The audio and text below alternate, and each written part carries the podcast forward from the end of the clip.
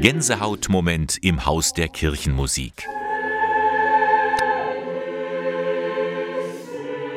Trauer und Schmerz, Trost und Hoffnung.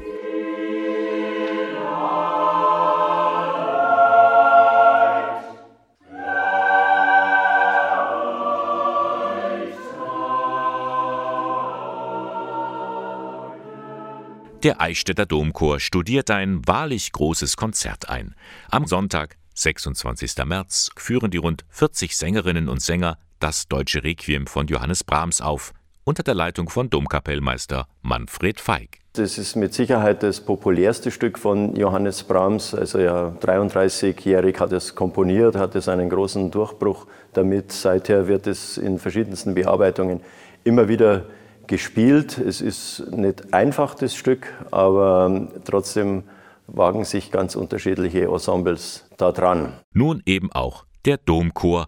Eine Herausforderung ist das schon, denn einfach ist das Brahms Requiem nicht. Also einmal ist es so, dass es technisch schwer ist. Der Chor ist in allen sieben Sätzen beteiligt. Dann brauchen wir viel Durchhaltevermögen. Es sind große Linien zu singen und der besondere Reiz, finde ich, ist einfach die genaue Arbeit, wie es komponiert ist. Es ist eigentlich, jedes Motiv nimmt auf was anderes Bezug und es gibt ganz viele Querverweise und der Text ist einfach ganz toll umgesetzt. Von den Texten her orientiert sich das Brahms Requiem nicht an der Totenmesse der Kirche, wie der Titel vielleicht vermuten lässt.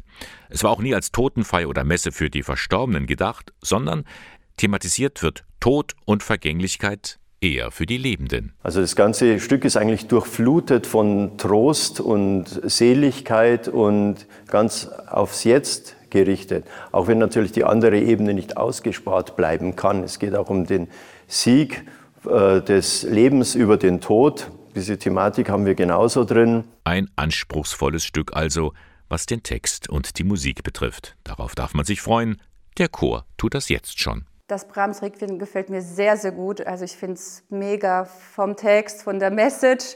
Und äh, musikalisch ist es super. Ähm, es ist herausfordernd, gerade so im Sopran haben wir sehr äh, hohe Sachen zu singen.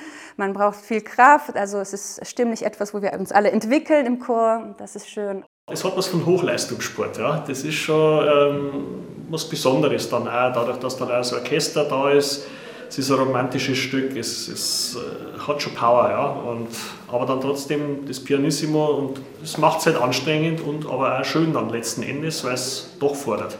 Ja, es ist, es ist sehr herausfordernd. Es sind Töne dabei, die ich davor noch nie gesungen habe. Und trotzdem macht es total viel Spaß und es sind echt so Gänsehautmomente dabei, wo man dann einfach in der Probe ist und sich denkt so, wow, was für tolle Musik. Tolle Musik, die Sie auch erleben können.